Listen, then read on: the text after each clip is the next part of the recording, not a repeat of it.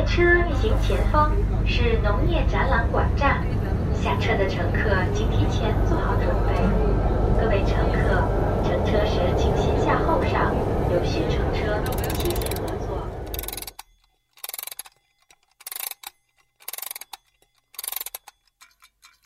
东三环访客。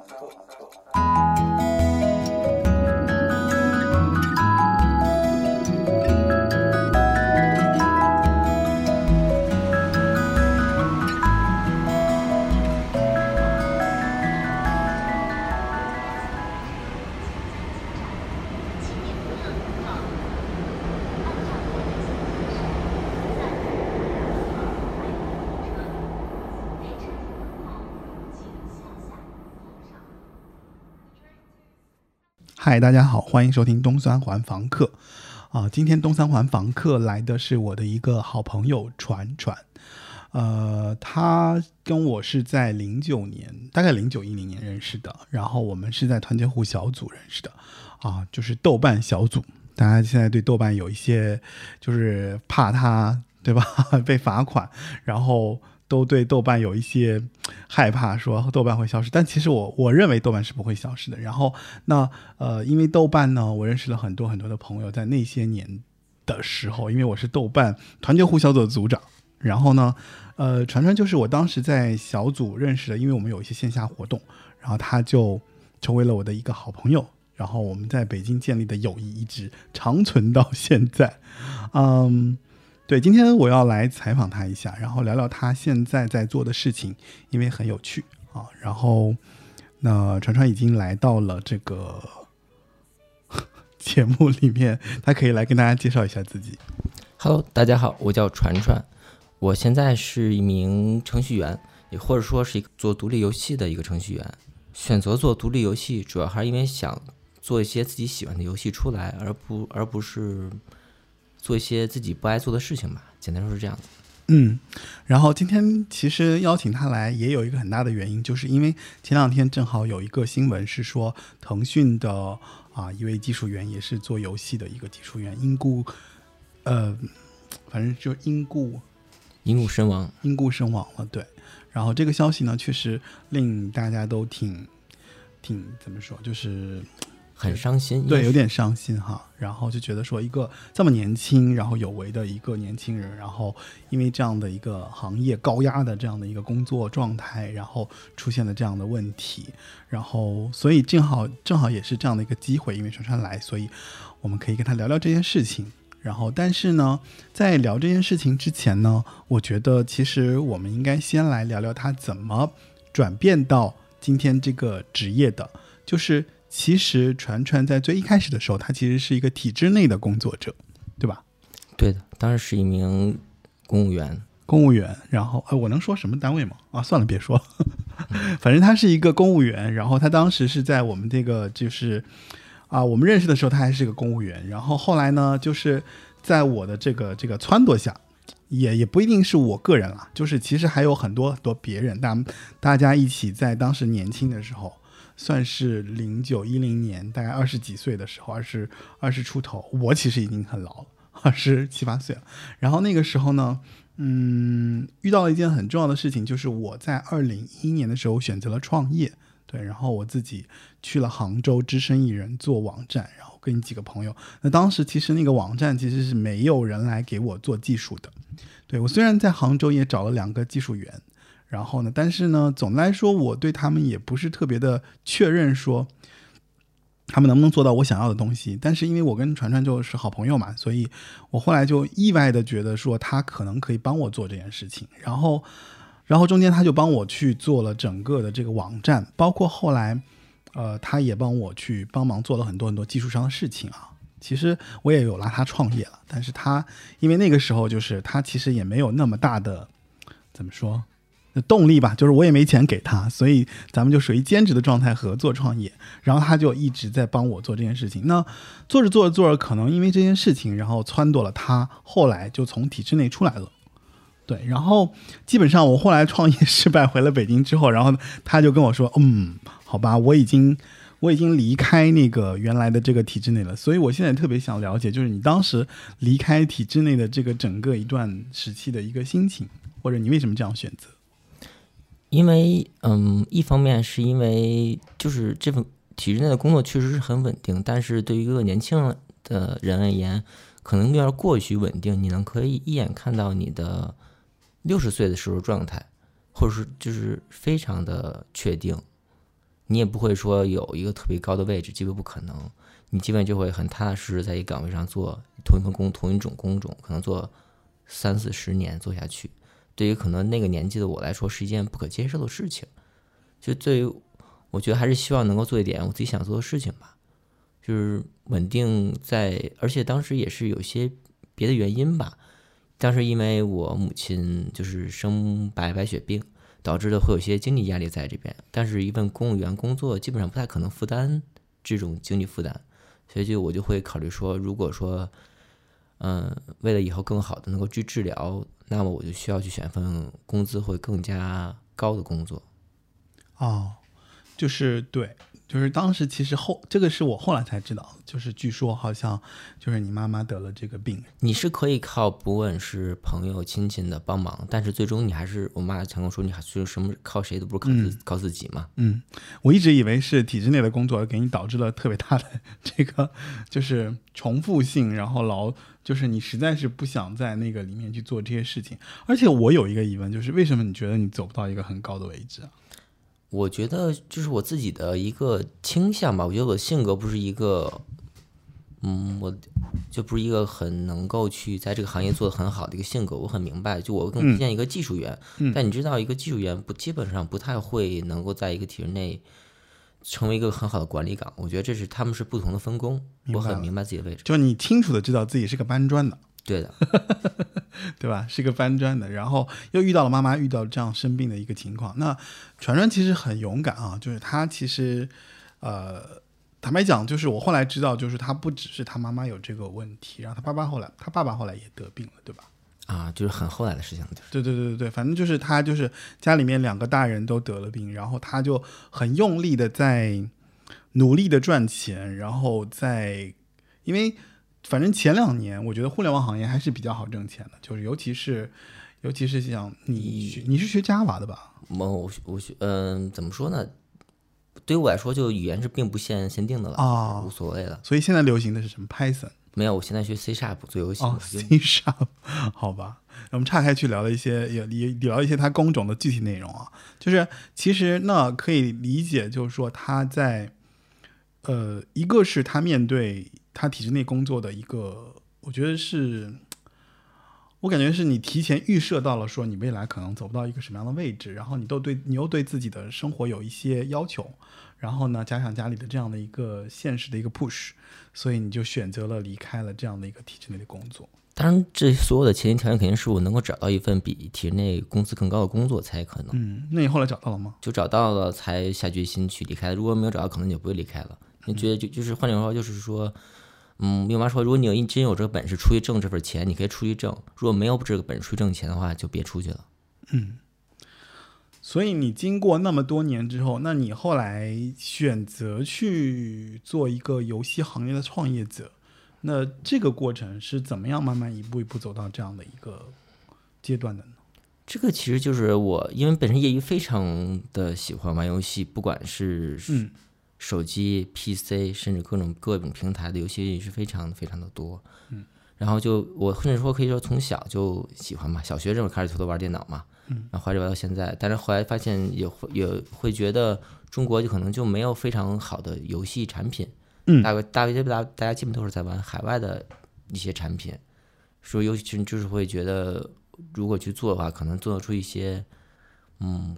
国产的优优秀的游戏吧。哦，就是那你你。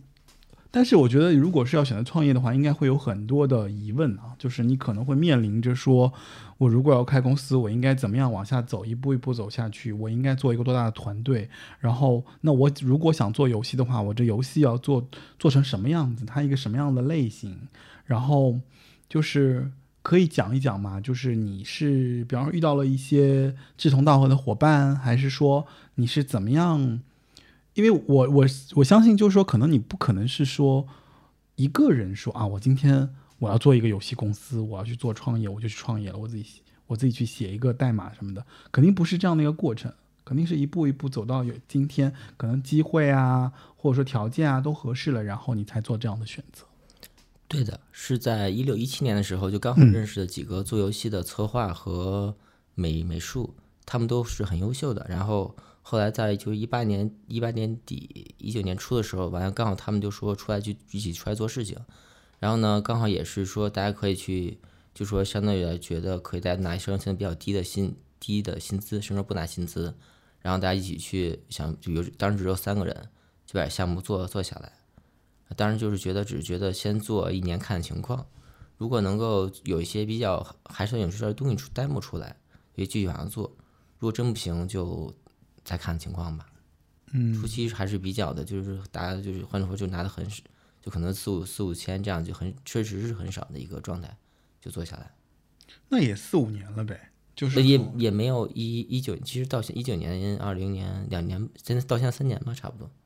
就等于你是两两三年之前开始真正的开始在在创业的做这件事情。嗯，对。现在大概是个多多大的团队？现在应该是我们目前应该是九个人，可能下周会再来一个，应该十个人。嗯，然后现在在做的是什么样的游戏呢？现在做一个就是 PC 平台的一个模拟经营的游戏。哦。然后这个东西可能就会之后，因为可能会去等申请版号，嗯，然后之后可能再去上去发布，因为现在。都必须要要等之后政策嘛，以前。嗯，你们你们现在公司这些小朋友一起上班的时候压力大吗？就是因为游戏行业，反正我了解，就是基本上属于那种连轴转。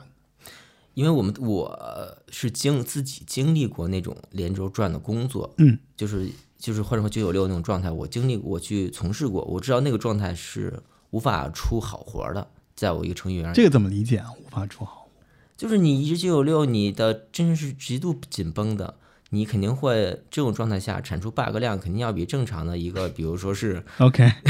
比较多的。那我瞬间理解了，就 bug 量这个东西，我一直知道，因为我之前也是做互联网产品嘛，然后就是我对程序员其实颇有一些微词，就是我老是觉得说，就是你写个代码，其实真的是改两行代码的事儿，但是你可能就是你要给我改个一个星期啊，连。就是三五天啊什么的，这个总让我觉得很不很就很费劲。但是可能游戏会更麻烦一些。嗯，像你说这种，可能是因为大厂就会这样子，它会有很多环境，你改完两行代码，可能有不同的环境去测啊，然后测测去有点问题再打回来，可能真的两三行真的要一个星期的。嗯嗯，像我们小团队就好一些，比如就是像我，比如现在说马上改，当然就看效果。那一个游戏团队里面一般都是一些什么样的角色呢？除了代码和之外，就是如果说我想做一个做一款游戏，比方说朝你们做一款游戏，对，你们会怎么样来支撑这样的一个项目？怎么样的规划吧？我觉得可能是一些分配上的一些东西。最小最少就像我们这样，刚开始三个人，一个程序，一个策划，一个美术，是一个最最基本的一个状态了。嗯，当然如果有以更小团队，比如两个人，可能就会程序或者美术把策划工作分担了。嗯，但基本上是一个最小的一个团队体。大之后可能就会再去把程序再去分前，比如像有前端后端，再会加进的测测试，或者就是啊，比如美术或者也会再回家，比如做原画的，嗯，你要做 UI 的策划什么，包括文案策划什么，数字策划的会分的更细了。嗯，那比方说像一般游戏啊，就是我像我自己也在玩手游嘛，就我跟传传还有一个。微信群 就是游戏群，那可能他们可能经常会推荐一些游戏，然后我也玩一些手游，但那些手游应该属于比较大型吧，比方说像我们玩《天地劫》什么之类的。对这种来说，他得多大的人团队做？就很大了。嗯，两三最少一，当然看你有没有立，比如说可参考的模板，如果有的话会少一点，但没有，如果全新做，可能最少两三百起这样子。两三百起？两三百起啊，两三百的人起是吗？对。哇，那这个人里面大概会是什么样一个配置？就你刚刚配置的人都是 double double double 吗？嗯，对，会这样，甚至可能他还会，我觉得是根据这个东东西不同的一个状，它最终成品的一个，他想突什么东西，嗯，就会它的配置量会不一样。比如说你说现在很火的原神，那他们可能会在设计方面会特占团队会更大比例。哦，它毕竟是要精细，不管是那些纹理。包括那人的那些材质。哦，那我就懂了，就是像《原神》这种，就是靠视觉更展现更多的这些东西，其实有点跟那个做那种就那种数字电影，对吧？就可能做一个动画电影，可能它需要的那个更多的技术是在于说怎么样实现那个画面质感，对，然后流畅度，然后让你觉得玩起来更好。但是国内现在团队基本上除了大厂之外，都是小公司，其实做的都不是特别特别怎么说出名儿吧？有吗？有一些小团队，比如我，或者说有有很多，比如说只有九，比如说十个、二十个人做的团队出了一些产品，也可以做的还不错。他们他们可能就是说流水可能能够首月可能两三千万或者这样子的，是会有这样是有这样的团队，但是还是少，大部分还是得比如说得五十人、一百人起团队才能做出东西出来。那你们现在游戏挣钱了吗？还是没？肯定是没挣钱，就是甚至说就是很难挣钱，很难挣钱，那你为什么要做？因为就是看运气吧，因为真是比如说我们是按按买断制按按份卖嘛，你也不确定最终能卖多少份。嗯假如你说就卖一就卖一千份，那肯定是亏了。嗯你说真卖一百万份，那肯定是赚了。那对对对，卖多少？这个东西其实你没没开始卖之前，谁也不知道。OK，那你现在等于是正要准备去卖，对吧？还是说已经做的差不多就？可能打算就是我刚才想说要等要要等版号，哦然后到时候看最终的这个发行的版号了，对，那等于要上市之前的一个阶段了。嗯，对，先去申请版号，先上版号，版号也是因为你们有信心吗？现在能做多少？你们觉得？我我们可能发行跟我们定的可能能够大概五到七万这样起包包最少是这样量吧，但可能多就不知道了，因为那你那你要不要说说你的游戏的名称啊？你应该说一下吧。哦，对我有我们游戏名称叫《噗噗的冒险乐园》，最后在那个 Steam 上会上吗？对，会上架哈。之后也会在手游、NS 都会去上的。嗯，好的。如果大家对传传的这个游戏感兴趣的话，就是可以之后在 Ste- Steam 上是就是找到噗噗的冒险乐园。然后他们其实为了游戏还出了很多的那个盲盒哈，就是那个玩偶，因为它是一个经营流游戏，但是我反正我看下来，我觉得他们的那个就是游戏的那个动画还设计的挺好看，就特别可爱。嗯，对。然后希望那个游戏能正起来，这样的话，你的团队基本上就可以慢慢的就是滚起来哈。嗯，对，现在也在谈融融资嘛，跟嗯有些的公司在谈融资，嗯现在可能也就开始进入，怎么说呢？跟某就有些公司会在我现在会推进的会稍微深一些，嗯嗯嗯。会谈一些，比如说融投融多少合适啊，哦这，样子。明白了。那等于是现在其实开发的差不多了，准备就是投入市场了，然后就看看最后的最后的宣传的效果会是怎么样。对，就看你能不能成。简单说，如果运气好成为爆款，那肯定大家都能赚。嗯，这如果不行，那也就没有办法，但也只能认嘛。就是 PC，就是像这种我们这种独立游戏，很多时候你也不太确定你上市之之后你能卖多少量。嗯今年很多，比如鬼鬼鬼谷八荒嗯和戴森球，其实上之前他们都没有预估自己能卖这么好，嗯都可能超出自己想象的五六倍的去卖。嗯。但是这种情况是不是就可以说，就是说，其实国内真正的在做游戏的这样的团队，其实他们的作品还是少的，其实挺多的，比如我挺多的。我们参加核核聚变是一个嗯游戏展会，它可能其实会有很多，每次都会有几十款独立游戏，像我们这种规模的独立游戏去展，嗯，但可能最终能卖的可能就那么一个两个。也不能这么讲，可能这比如说这四五十款最终都可能，可能能最终能上上线卖的可能有一半儿吧，嗯最终赚钱的可能再有其中的，比如说十分之一，嗯就就很少，就是因为现在简单说，就程序员还是太贵了，就是大家开发什么太贵了？程序员的工资太贵了。哦哦哦。开发成本非常的高，就你很难负担得起这个开发成本。但是现在这个大环境不是特别好，哎，就对互互联网环境来讲，但互联但是这个其实不包含游戏吧？游戏其实是会受影响，就是简单说，前段时间看彩票销量都减少，那肯定是说游戏也是会有些影响，但可能影响没有那么大，嗯因为某种程度上是一个就是对大家最廉价的一个娱乐方式嘛，嗯，相对来说还会好，比可能比直播的可能会好一点点。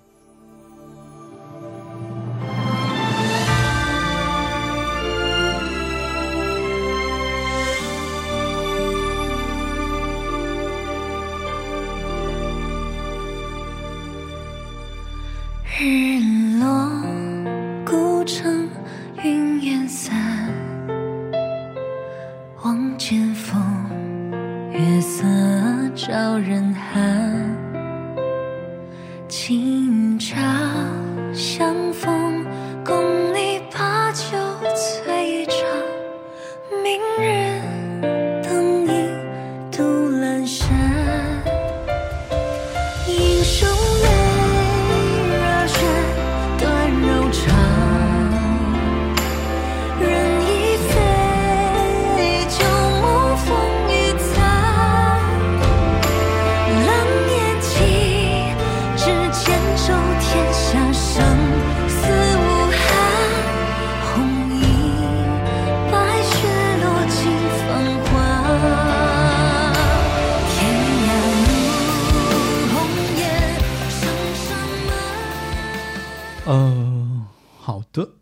其实前面我提到了一个一个开头，就是说像腾讯大厂这样子的那个，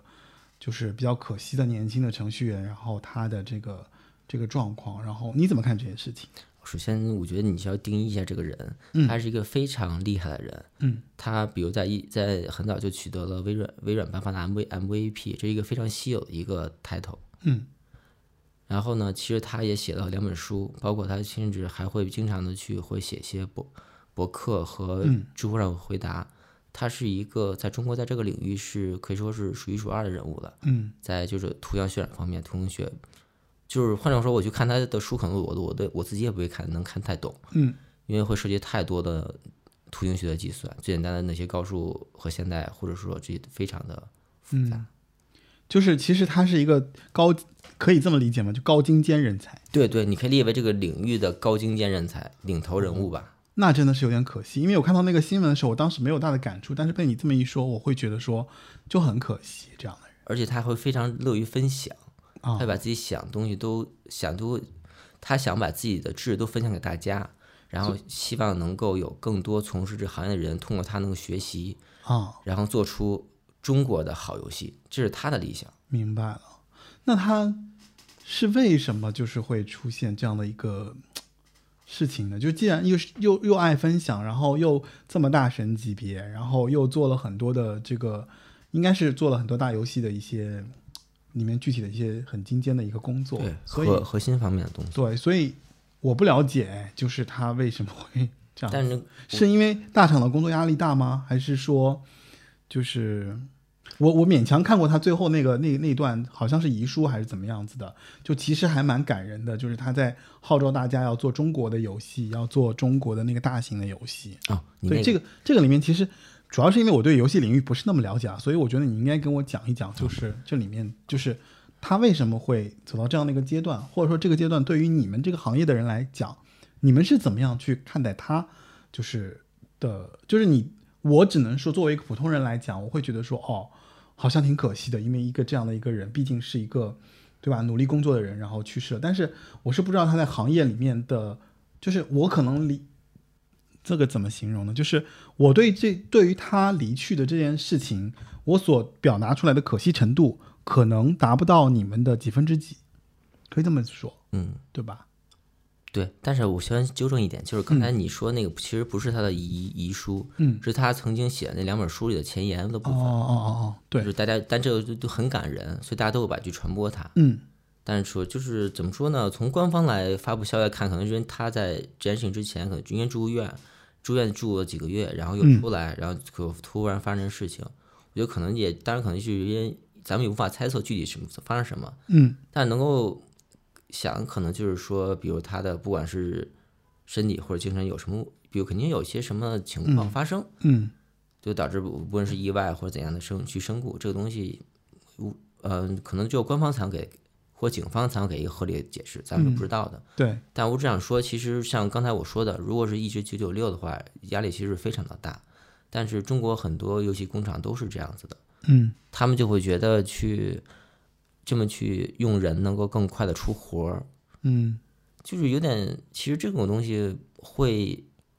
是一个中国常见的现象吧。比如说最开始有，比如出一个新的类目，比如狼人杀，大家都会一一一窝蜂的去做狼人杀。这是是是是是，你还记不记得我们当年就是当我呃这个补一下前史啊，就我刚认识传传的时候，就零九一零年的时候，就疯狂的在玩狼人杀。那个时候几乎我们每个周末的夜里半夜都在都在避风塘的茶室里玩狼人杀，然后玩到早上，我就非常疯狂。对，是的，因为在这方面，我可以说就是，比如我之前，我曾经之前在玩吧这家公司工作，嗯。他能够做起来，就是因为他用员工拼命，就在春节前用两用一周时间把一个狼人杀的线上版做出来了，所有员工住在公司，嗯。让所有人去拼命嗯。把东西做出来上线，完之后比所有人都能提前两天上线，嗯。他要成功了，这个东西是他经常宣扬的一点，就是其实也是没错，他也成功了。但是中国会把这种成功当做一个理所应当的，就我觉得这种路径依赖吧，嗯就觉得比如说最近前一段时间鱿鱼游戏，有很多人都会再去做嗯，鱿鱼游戏小各种小游戏啊，或者网游戏都会，大家都会觉得我只要比蹭热度嘛。对，或者说我觉得比较你先做一天，那么我就能赢了，那你就输了。但就很多就是这样的头脑会逼迫人经常九九六。这也没办法啊，因为就是太卷了呀。但是问题是，我觉得就是因为某种上就是因为大家还是比较懒吧，就是不去想，所以不去自己想玩法，而是说啊，抄嘛。我理解你的意思，就是就是抓到了一个好点子，大家都在都在争的是说怎么样把这个好点子翻翻新翻出来，然后用最短的时间把它翻出来，对？甚至换句话说，就是说，假如说这个一个热点你做出来，即使没有成功，跟你没有、跟你没有责任，嗯，但是成功了跟你就有责任，没成功其实跟你没关系。你可以说，就我想做热点，但没没所以大部分的这种游戏厂商或游戏公司，最终这些程序员都就是就是累在了沙滩，累在了这个这个这种为了拼命的去挣一个说流量游戏啊，或者说热度游戏啊，是这样的事情上。包括氪金游戏也有会这方面因素，可嗯能有氪金因素，就氪氪金游戏手游就会更复杂。氪金游戏，反正我是已经完全领悟到了，就基本上前一年这个游戏特别棒，就每出一个英雄都可以让你就特别激动。但是等到过了热度之后，你会发现，哇塞，出的这个都啥呀？我也不想抽，我也不想花钱，大概就是这样的一个心态。或者也有可能是因为它的一个这个游戏模式已经很固定了，然后我就玩不出什么新意。嗯是这样子，或者说其实都没有，都不像你说一年，就是基本上三个月就决定了这个手游的生存。那你怎么看炉石呢？炉石不是到现在还在出吗？炉石不是氪金游戏，它是一个正规的 卡牌竞竞它还争游戏不氪金吗？它很氪金吧？不不不，它你是它有上限的，啊，最终你本身不管你氪多少万，几万块钱，最终你能氪到的所有，哪怕说所有卡都闪金了，就到头了。嗯嗯嗯但是氪金手游、氪金手游它是没有头的。啊，哎呀，我还是一个不是一个深度的游戏行业的人，就没法儿。嗯，反正就是回过头来想，回过头来说，就是等于其实还是说，因为整个的现在这个行业情况，然后导致他有这样那样的一些一些还工作压力吧，对吧？就这个问题。那你如何面对你们的公司如果要出现这样的问题呢？就比方说，你们肯定也会有一些，比方说赶进度啊，或者说就是坚持上线啊，然后我要加班啊，或干嘛的时候，就怎么样做到这样的一个协调呢？就既然有这样的一个案例在前了之后，如何面对说游戏行业的一个从业者，我要如何保证说自己的身体健康和这个工作之间的这个协调？关于关于这一点嘛，首先我觉得是目前有一个趋势，就是说大家慢慢取消，就是取消，就是不在九九六了，嗯大小周慢慢也会取消了。其实这有一个趋势，但对于我们而言，可能就是说，对我们公司就是标准的，就是早上能够比如十点半来，晚上可能七点半走，表完然后基本上九个小时在公司，需要一小时吃饭，差不多八小时工作，基本上不会加班的。因为对于我们，其实对于我们这种游戏而言，你要做的是一些没有参可参考案例的游戏，就是说你去创需要去创新，这东西你如果疲劳作战是想不出任何脑就想不出任何好点子的，只有有脑足够休息，甚至说你还有有介于之间充电，那么才能有一些更好的想法，做出一些有想法、好玩的游戏。所以就是劳逸结合。对，这是最最基本的，因为我们也会跟跟大家跟他们说，你必一定要有好自己的工作量。如果觉得延期要提前说，我们才会安排后头工作嘛。嗯据我了解，你平时业余的兴趣是对传统国学什么易经八卦很感兴趣，啊，这个东西怎么说呢？是纯粹的一个，这算不算是这算不算是一个你调节生活和工作的一个一个一个东西？对啊，就是你会平时我嗯，这那你刚才说那些我不算啊，我说什么不算？那个那个周那些八卦那些，反正只是一个业余爱好。OK，但是我觉得，比如说我之前会之前之前会跟一些我家的一个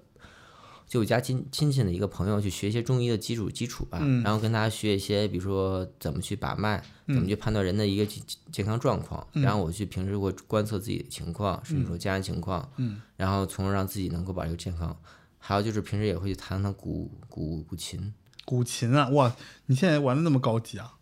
就是因为我觉得它其实跟中医来说是，就中国那套动理论其实是它是能够相互都有关联的，嗯，包括就是你会觉得弹古弹琴跟中医是有联系的，他们会这个联系在哪儿啊？简单说，琴弦你感觉琴弦其实一根根琴弦不就像一根根的脉搏吗？你根据它的一个松散程度，其实跟你脉搏是有关联的。啊，这是一个最最基本的，甚至说，比如说是琴琴的一个它的声音，宫商角徵羽嘛，啊。其实对应人的也会有不同声音，有中音最传统的是会根据人的说话的音调来判断身体健康情况的，望闻问问切的闻嘛。是吗？对的那我现在的音调情况如何？这个我说真的，这个需要更加专业的学，啊，就是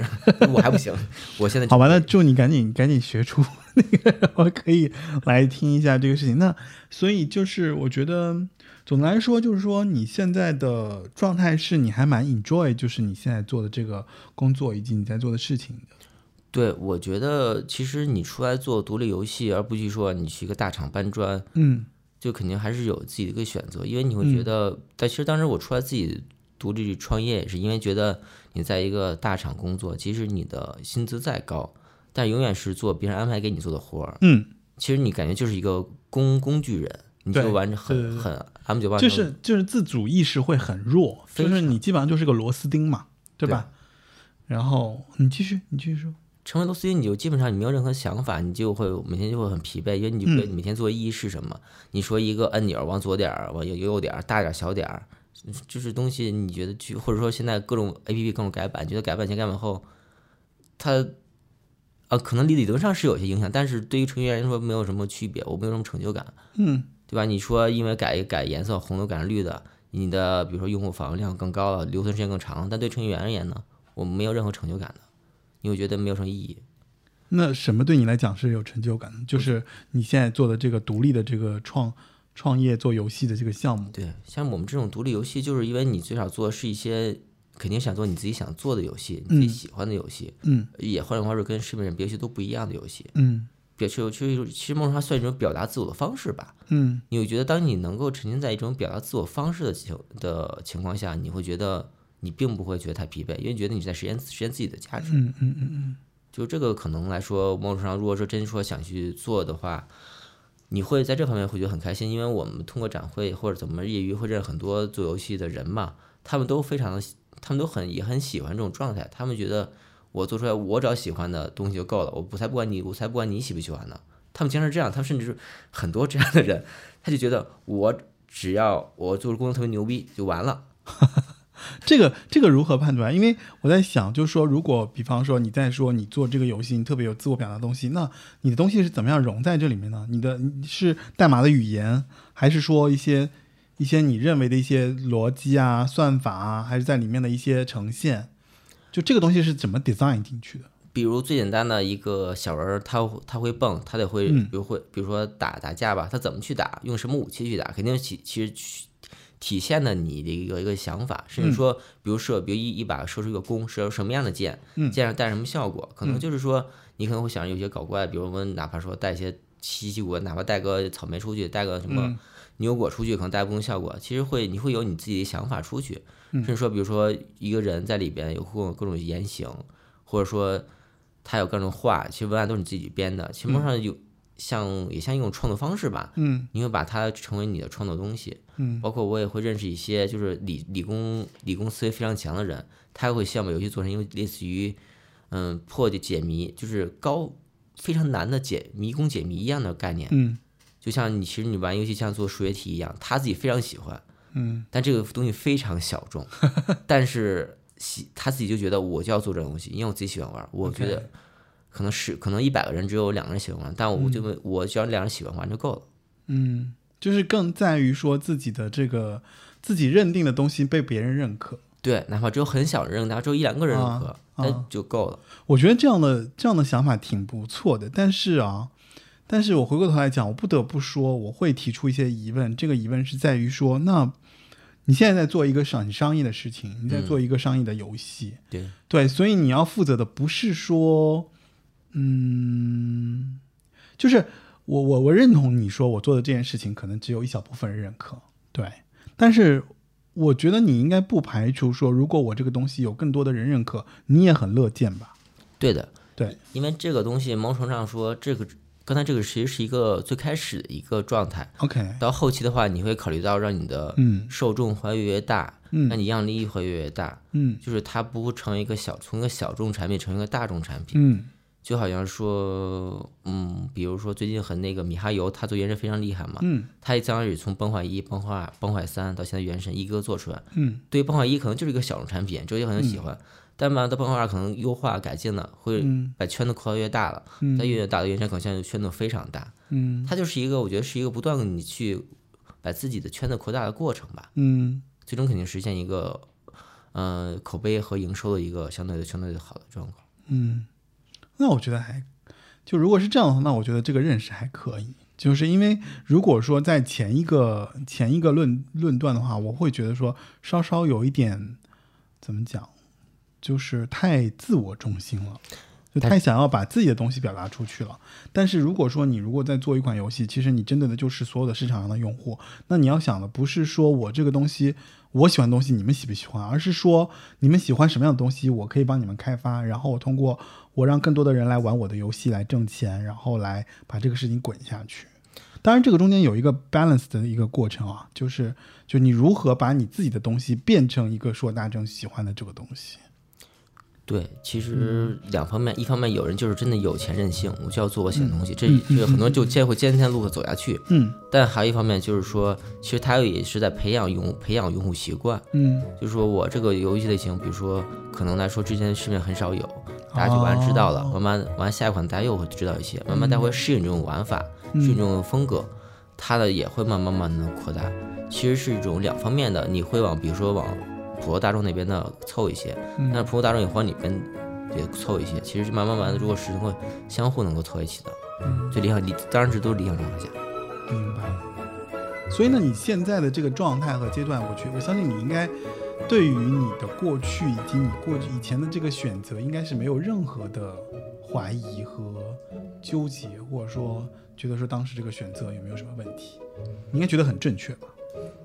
其实我最嗯、怎么讲呢？就是其实你也会去想这件事情到底选择对不对？你是不是要、嗯嗯是不是要从体制内出来？是啊，这件事情，我觉得还是，嗯、客我只能单纯从我客观角度讲，我觉得我是一个现在目前是个程序员，嗯，那么不管我到多少年纪，我都是可以靠技术还能有口饭吃的。啊未来这个世界不管怎么发展，程序电脑应该它都还是会需要的。嗯对，但是从一方面，我觉得如果说一个人没有这方面的能力，或者说他比如说从体制内出来了，他如何去设想自己四十五岁、五十五岁、六十五岁去做什么的话，那我就需要去考虑一下这件事情了。嗯所以你现在已经考虑清楚了吗？你四十五岁、五十五岁、六十五岁都要做游戏？不啊，疼我当时其实我们业余会需要中医嘛，就想如果真到哦解不动了，就去哦开个中医，对吧？就你现在其实还蛮沉浸在自己做自己感兴趣的事情的过程当对，是的，这种状态很不错啊，很好啊。对我只是觉得，如果真有人想去出来，一定想好嗯自己未来做、去做什么，不要一脑一闷热，非常危险。嗯，怎么理解？我我我是觉得不是说一头闷热哦，不是一头热，就是我我认为就是说，可能啊，就任何人在做选择或做想法的时候，可能他都不是说我能够想的特别完整或万全。但是如果你选择了，其实你有能力去承担，这个比较重要，对，对吧？是这样，就是你能够承担自己到那个年纪，收入可能会急飞速下降，甚至比可能之前在体制内还要低，那也可以。所以我觉得你现在这个状态是 OK 的，就是我觉得是挺好的，就是因为你已经很明确说我知道我自己要干嘛。至于说这个东西我能不能干，那是另外一回事儿，是吧？是就是说我能干成什么样，那就是我自己的事自自己的事儿了。对，就至至于说选择，我觉得是没有问题，就我也不会怀疑，我也不会干嘛。那你现在这个状态很好啊，因为选现在你应该令很多年轻人或令很多人在你这个年纪的人应该都会羡慕吧？你现在这种状态。没有，他们可能挣比我多很多呀。哦，对啊，比如说你说我这能力，可能你去大厂，可能一月可能拿个四五万、五六万的都很正常，但是吧？现在我可能就拿很点点少少的。嗯，但是你现在在做创业自己的事情啊，如果有一天真的被大众发现，就是你做的这个事情很受大家喜欢，那可能也会有会有很多钱呢、对，现在应该现在应该不用去担心钱的问题吧？还是说你们公司现在担心也担心钱的问题？对这个问题，其实我们应该应该面对来聊一聊。，之前还是靠我们几个合伙人自己呃嗯资金嘛。嗯那之后可能就是说你自己投钱了吗？我自己算是投一些吧，投一但些是但少很少。投一些主要是还是有有个有个大股东嘛，他会哦，主要靠大股东来来给钱，然后然后靠着这些投资来做现在这个事情，呃没有，之前全是全是自己就我们几个人就算算凑的。对凑的，嗯。然后后来就是现在就是因为游戏已经转为发行商了，嗯嗯然后一开始去谈谈谈融资嘛，嗯。对，就是看能不能有合适的，反正也可能有些在也在谈，嗯那就说谈成的话，肯定就可以支持我们再去下做下一款更好的游戏，嗯。慢慢慢的就是能够公司能够嘛规模变变得正规化大一点，嗯嗯嗯，那可以啊，那我觉得还挺好的。就如果现在这个阶段如果能做好的话，而且我虽然没没有没有玩过啊，但是我感觉现在做的这个游戏的这个 sense 还是可以，感觉上。嗯，对，风格上可以，所以我嗯们的发行商也是一个很大的厂嘛，哦，好吧。那除了工作，除了这些事情之外，你的生活呢？现在这个生活的这个情况，包括你爸妈的这个就是生病的这些情况，现在是怎么样的一个阶段？我的生活相对来说非常的简单，每天去公司，所以是程序员都这样吗？对，尤其对我这段，甚至说对我来说，回家还要继续去做，因为哦，如果我不去做，可能没有人去做，嗯我工作就必须只有我去做的事情，就是没办法。嗯但是可能其他方面，我觉得就是有时候会赶上，比如说我的父亲去年就是诊诊断出那个渐冻症嘛，嗯这个东西其实当时一去协和去各医院看了，也都很嗯确定的说，目前没有什么可以去解决它的，或者说没有药无药可治吧，简单说就是，嗯只能一个观察的等待的状态，然后看着它，某种程度上就是看着它不断病情发展，你基本上是无能为力的。嗯，但是我觉得你现在心态很怎么说？就是我看不出任何对于你这对于这件事情的一个，哦、我相信一个正常人遇到这样的情况都会有点接受不了。你是已经过了那个阶段了，对，还是说已经已经过阶段，因为毕竟是去年十一啊月份就已经诊断出来的嘛，啊那当时是非常的难过，那后慢慢就去接受这件事情，也是问了很多医生嘛，包括不管是中医、西医，这是各种途径都去问了，然后最终得到一个，也确实是说一个只能承认的一个解这个状态，就是说那就这样子好，也没有办法。啊！所以你现在就等于是陪着你爸妈在不陪着你爸爸吧？你妈妈的妈妈的我妈就非常稳定，因为我觉得目前白血病这个东西还是有很多药可治的，嗯。就是像这个东西相当于是一个，我觉得是可以，别现在不是已经不是罕见病，是个很常常见病了，嗯。有很多人都会去得，就是它治疗方案有很多很成熟方嗯案，嗯你并不担心它后期是无药可治的，嗯。你甚至你自己都能知道未来假如有什么变化，还有哪些药可以去用，嗯。就是你可以很安心知道，嗯，它这病是可你是可控的，其实我相信，在生活的某个怎么说具体的时刻，可能你会觉得说，我我如果是我啊，我感觉如果有有两个老人家里得了病，然后我可能就是不一定能完全的全身心的投入去做创业这件事情。所以你自己怎么看你现在这个处于这样的一个状态或过程当中？我个人觉得你现在挺稳定的，就是你其实没有过多的为被你家里的这个事情所所怎么说所影响，就是你很积极，算是吧？我这件事情，我觉得可能就涉及到另外一个问问问问题的，就是我算是我虽然是嗯算是对我户籍是北京人，我也是一个满族，但是我从小生活环境更多是算是在农村长大，就北京近郊嘛。以前以前朝阳都对二环都是都是郊区嘛，我们算其实是朝阳的农民嘛，就是这么一个。你可不是农民，就是就是农民。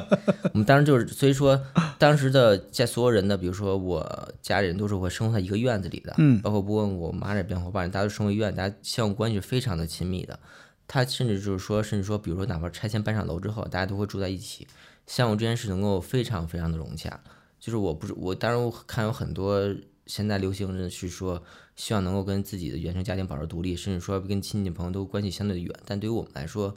对于农村家庭而言，还是希望一个大，还是希望有大家庭的存在。嗯这是一个非常互相帮忙、互相帮助嘛。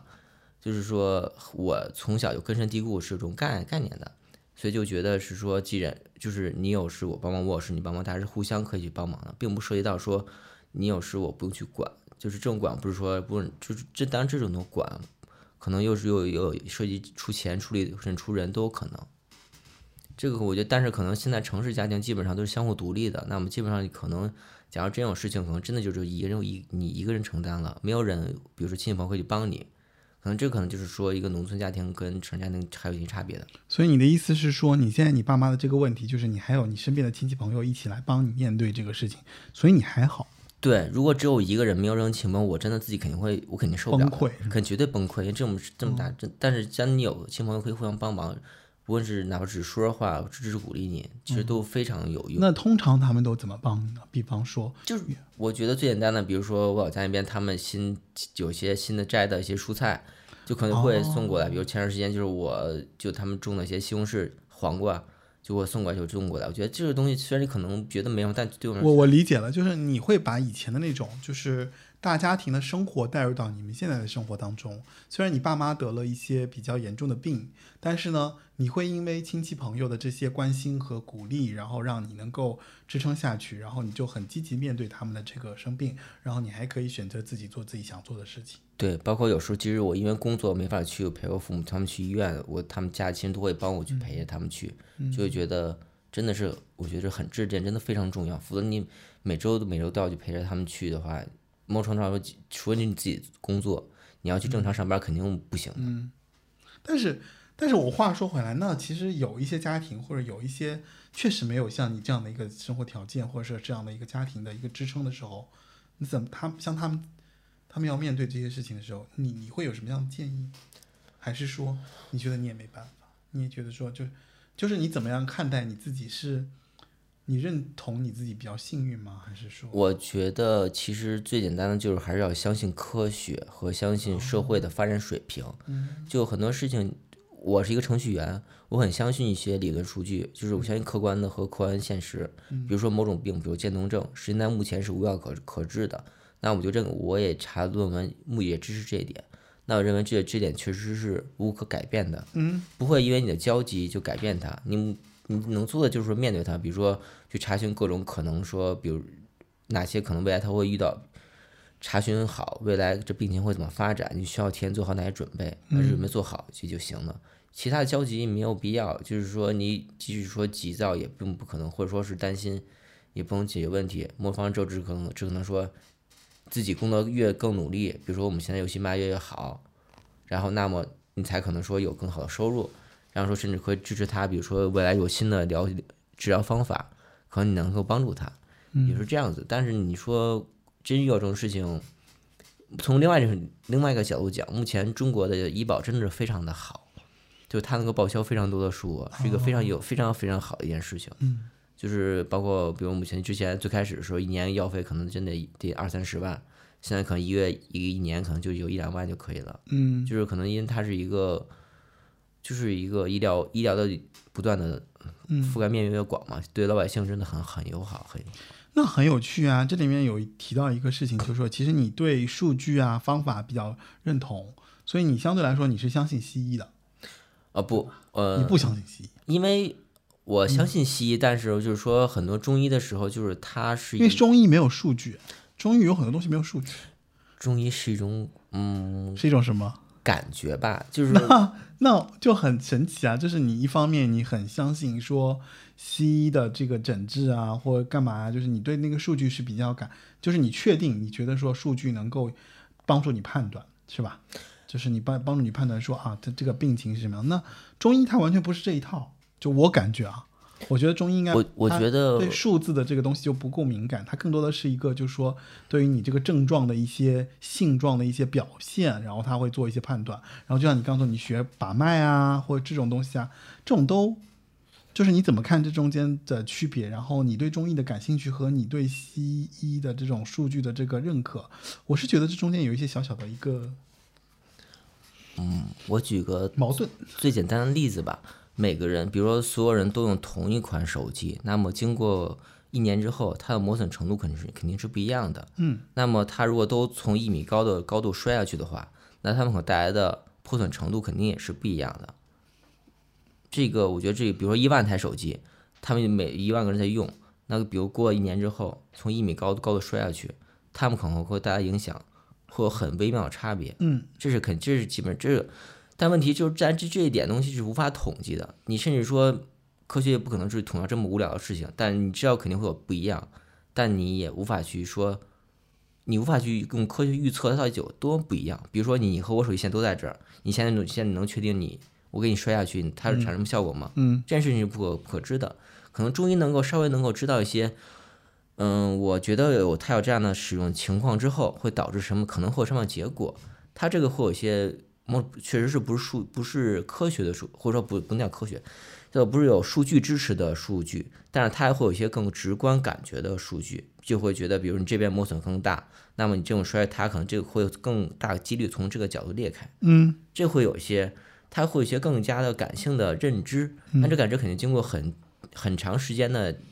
经验积累，它不是一个数字只靠支撑的东西。嗯就好像说人换从另外角度讲，目前从西医上无法解释人为什么得白血病，人为什么得渐冻症，没有任何的理，没有任何的理论理论基础。甚至没有和原因查不出来，就是医去问医生，医生说我并不知道，只觉得可能是什么原因，比如说，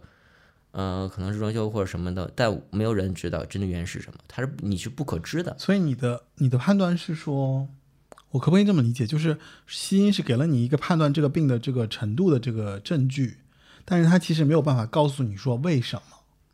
对吧？终极原因它是没有办法告诉你为什么，对，它只能告诉你说我们判断出来他得了这个病，然后我们怎么样去处理它，嗯，对吧？是的。然后中医可能在你的认知范围中，可能它会在某种程度上，它会提示你一些信息。这信息虽然是感性的，但是它能够给到你一些初期的一些判断，或者给你一些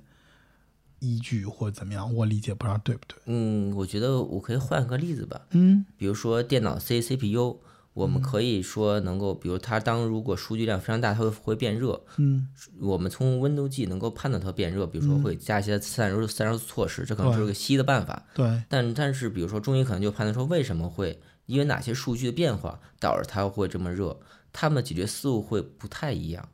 就是会有这么一些微妙的差别。一个可能是从里边，一个从外面去判断。嗯我觉得某种程度上说，它是会有些这样的差别。嗯就是它可能，比如说，其只有温度计，我能知道它确实升温度升 CPU 升升高了，嗯，但我也不知道为什么升高，但我知道给怎么给降下去，嗯这样就完了，那确保它能用，没有健康没有问题。嗯但是中间就考出无因为到底什么程序、什么内容导致它去升高，我们长期去解决这些问问题，但它就不会再产生升高这种情况。但是你前面的那种，就是我找到什么程序或者说什么样的东西，它也是一种很粗略的估计，，对，黑就是它是一个范围值，范围值对，非常的模糊，其实有人就凭经验的东西。嗯就是甚至说有时候你会，我或者说其实即使说中医他们水平差，不用说水平，就是说每人擅长的点都非常的不一样，嗯。就包括甚至同一种病，可能不同人诊断都不一样，但他们都有各自理由，但最终可能都能解决这个问题，嗯就是非常经营性非常的强，甚至说你这个人能这个病，你这个人能治，那个人不能治，他都是。我觉得是一个非常随机混沌的一个状态，嗯就是你只能去赌或者猜他能不能把你的病治好，嗯在他没有真给你用药之前，你也不确定这中医能不能把这病治好。其实这个就非常的让我也非常困惑，但没有办法，因为每个人就是如果一个比如说我长期生活在北京，我是无法知道一个长期生活在广州人的他的生活身体情况的。他如果感冒发烧用药，跟北京生活肯定是不一样的。那么这个就代表，甚至说，比如或在近点，说我在这生活和比如在稍微，比如比如说天津，天津稍微更靠海，那么他有可能会有些微妙差别。那肯定生同样感冒，肯定要会有微妙差别。这个东西是非常非常考验这个人的这个中医人本身的经验的，它不是一个可以数据可以感知东西就越聊越，啊 越来越迷惑啊，对，是越越是越其实是会越来越迷惑。这件事情就是一个，我觉得就是一个混有某种程度上可以是一个混沌系统，但它能够解决一些一些问题。可是不是啊？可是西医某种程度上它就很清楚啊，就是你你如果查出来，比方说你感冒了，那就是感冒了嘛，对吧？但因为什么？就是因为感冒的原因，它也并不确定。至少西医的手段是很治标治本的，嗯，呃不，治标吧。治标不治本，因为它并不知道怎么得的。就是即使你治好了之后，可能还会再去得。就是就是那怎么说呢？西医至少是一个配方嘛，就是嗯我知道对对药剂量或者怎么样，我通过大量的实验，就是我是一个数据认可的一个。其实西医对你来说更程序化呀，嗯，更程序程序员思维啊。对，是更成员，但是它就局限量非常的小。就哦，可不可以这么理解？就是其实西医在某种程度上，它的样本量还是不够，某种上就发展历史还太，就是发展还是太短了，数据量还是不够，是吧？数据或者说是没有更好的观测工具不够。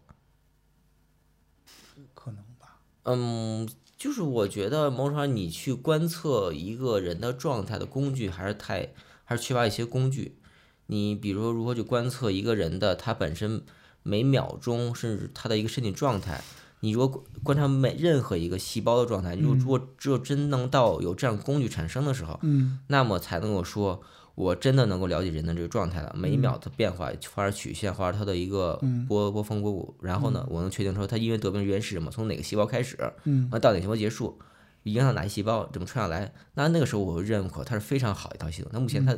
目前人类应该是做不到这件事情的。嗯，我我我可不可以这么理解啊？就是你前面说了那么多，其实总的来说是因为在一定程度上说，你父亲和母亲现在这个病，他也不能完全通过西医的方式去完整的说完美的去救治他，嗯，所以你才会有一些这样子的怎么说延伸吧，可能延伸开去的一个边缘上的一些。我这个问问题问的不是特别好，但是我觉得大概是一个，因为我觉得如果是一个明确的一个这个这个这个病，哪怕是个绝症也好，就是一般人最最简单的方式就是找到医生，然后找到适合的方法，最好的方法去治治它，啊，就找到最好的方法。这个方法就是这西医至少是剂量明确，医生也明确，所有这些东西都明确的。但是根治这件事情就挺的，比如说痔疮，你觉得能根治吗？根治不了。怎么？我只我啊，就很多病你很难根治，比如说是说蛀牙这件事情，你你也很难去根治啊。就是很多事情你无法去，包括人的各种过敏症况，你很难根治啊，就是嗯太难。我只能说，目前发展期发展不可程度还没有嗯能够满足人、人们对美好生活的需求的。那可不可以这么说？那就咱就不讨论他们之间有什么样的这个好和坏和差异。我就是其实对于你来说，就这两种都是都是一种存在，可能都是一种可以借力，就是去研究这个东西的一个一个方法。是的，都是换成目标，都是让人生活的更好，啊啊啊！就是无所谓用哪边，不根本不重要。嗯，哇，那你其实心态很 open，就是你心态也蛮 open。因为我是我跟的那个，我算我跟我跟着学那个老师，他是这么教我说，你东西你不要去保持封闭状态。嗯现在中医都会去看各，比如说用看各种片子，嗯甚至说是用各种西药都是 OK 的，因为他觉得能够实现效果就够了。最终最终目的是让人健康，让我病人好。我不在乎用什么药，我也不在乎背什么的名声，我、哦，我只在乎他能生活的好。明白了。其实那也就是说，现在所谓的这些行业上关于中西医的这个这个论调，就说因为现在会有很多这样很很尖锐的一些碰撞啊，就觉得要么就西医，要么就中医。但其实，在你这儿，你会觉得说中西医是，就是可能最终结果是一样的，目标是一样的，对吧？对，目的是一样的。然后至于说中间什么样的方法，可能两者各有优劣，可以这么理解。嗯，我觉得就是只要能让人活得好，其实没有优，甚至都谈不上优劣，有人擅长点都不、擅长点都不一样，嗯。能让人活健健康康的，真的就减少一些痛苦吧就可以了。嗯。最终还是说人能够健，没有痛苦的活着就够了。嗯。健康有时候都不必奢望，就是说你好像简单，或者说比如说你幽门螺旋菌这种东西，或者你有蛀牙这种东西，甚至说你觉得，甚至说比如说脚臭这种东西，你觉得你它影响你生活，并不影响你，就是或者说从科学讲你是不健康的，但是你也没有痛苦可以活着呀。有很多小病是跟随人一生的，对吧？就不会都就是就是很正常嘛，就没有追求健康，我觉得是不痛苦就好了。本来是让你来讨论技术，就程序员的 喜怒哀乐，结果变成了中西医的讨论。今天这个聊天还是挺有趣的。然后，那呃，最后的话，我觉得你可以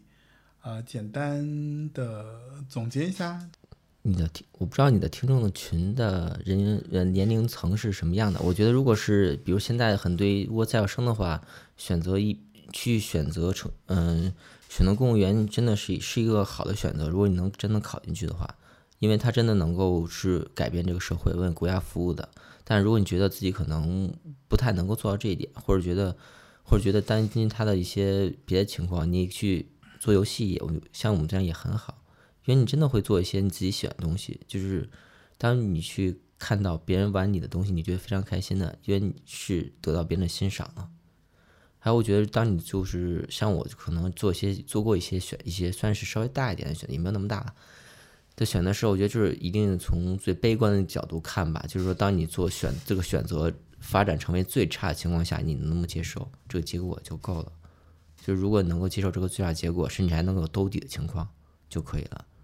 否则，如果你觉得无法接受这个最大结果，就不要做这个选择，因为那个最大结选择有时候真的会可能会发生。你不用 宣传一下你最后的游戏吗？哦，好，对，我们的游戏叫《噗噗的冒险乐园》，现在在 Steam 和 Tap Tap 都可以搜索到，大家可以关注一下。然后这期，然后我们也会抽一些，做活动抽一些人送一些我们的手办。哦，真的？啊嗯，是会的。到时候可以让他去发到公众号上，让大家看是长什么样子。哦，这样子啊，就是。好吧，那今天 今天这个节目就是我跟传传聊一聊他现在做的事情，然后他也给大家一些建议啊，然后他也因为他在做游戏行业，然后他有了这样的一些思维转变，然后包括他生命中遇到的一些事情，然后他的心态的变化，以及他感兴趣的事，以及他现在做的这个噗噗的冒险乐园已经上架了 Steam 和 Tap Tap，就大家可以搜索到。然后呢，如果有幸真的是在认真听我们节目的听众。嗯，可能听东三环房客的人不是那么多，或者说也，嗯，因为就是我这个节目是比较小众啦，就是听的人不是那么多，但是可能啊，就是做的周期也比较长啊。但是今天这一期呢是很有幸运的，如果有听众听到了之后呢，那我们会做一些抽奖。我们应该怎么样给听众啊？你自己你想呗。我我觉得。啊，我倒是再再看看吧。就是我觉得可能，如果说您听到了这个节目，然后你在小宇宙上给我们这个节目留言了，然后留言的听众当中，我们会，呃，你会提供什么样的奖品？两个是吗？哦，十个，对，十个奖品哦，十个噗噗的冒险乐园。当然，如果你，当然我们希望你可以把这个这个节目，然后转发到各个平台上去，转发到你的 social media，让大家知道。就是我们这个东三环访客这期节目，好吧，然后给大家带来这个小福利，然后也非常感谢传传来到今天的这个节目，跟我们聊一聊他关于游戏的点点滴滴，以及他的转折，以及他人生上的一些看法啊。然后非常感谢你收听东三环房客，希望你下次继续收听东三环房客。东三环房客这个节目呢，就是呃车二文的 Friends Speak Loudly。Friends speak loud，就是我会找我的一些朋友来讲讲他们的人生，他们人生遇到的问题，然后他们面对的这个情况以及他们的选择，然后对，大概是这样的情况。呃，虽然它更新频率不是那么高，但是呢，它每一期都会做到说，我们希望给大家传达一些说，在我们这个年纪已经步入中年的人。你要怎么样去继续走下一步？你要怎么样面对你的人生？然后，可能这就是节目最想做到的事情吧。好的，那这期节目就到此为止，我们一起跟大家说再见吧。好，拜拜拜拜。爱你孤身走暗巷，爱你富贵的模样，爱你对峙过绝望，不肯哭一场，爱你破烂的衣裳，却敢堵命运的枪，爱你和我那么像，缺口都一样。这褴褛的披风，战马。